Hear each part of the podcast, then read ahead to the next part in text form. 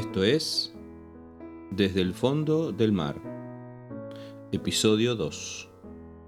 Hoy compartimos Una caña sacudida por el viento. ¿Qué salisteis a ver al desierto? ¿Una caña sacudida por el viento? Mateo 11, 7. ¿Tuviste miedo alguna vez? Ese miedo último y final es diferente a todo el miedo usual y cotidiano. Es una tormenta, un vendaval.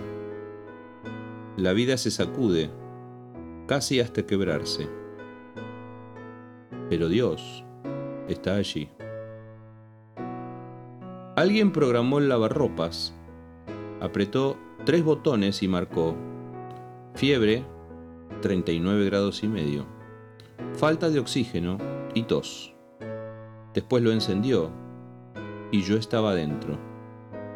La tormenta perfecta duró 30 horas y yo no podía respirar. ¿Qué salieron a ver al desierto? ¿Una caña sacudida por el viento? ¿Por qué quieren ver esto? ¿Quieren burlarse, mofarse? Jesús está protegiendo a su amigo y primo, Juan el Bautista, alguien tan especial que rompía los moldes. Si salieron a verlo para buscar bendición de Dios, de acuerdo, pero si salieron para burlarse de Él, se las van a ver conmigo, parece decir. La vida humana llevada al límite no es un espectáculo para ver. Debí contar los pasos para asegurarme de que el aire que podía contener me pudiera permitir llegar al inodoro. Y casi no llego de vuelta a la cama. Debí optar entre una y otra función y descarté por unos días el lavado de dientes y la ducha. Era imposible un espectáculo deplorable, porque todos tenemos esa dignidad humana que merece otra cosa. Pero la vida se resume a veces a sus límites vitales. Solo hay que resistir.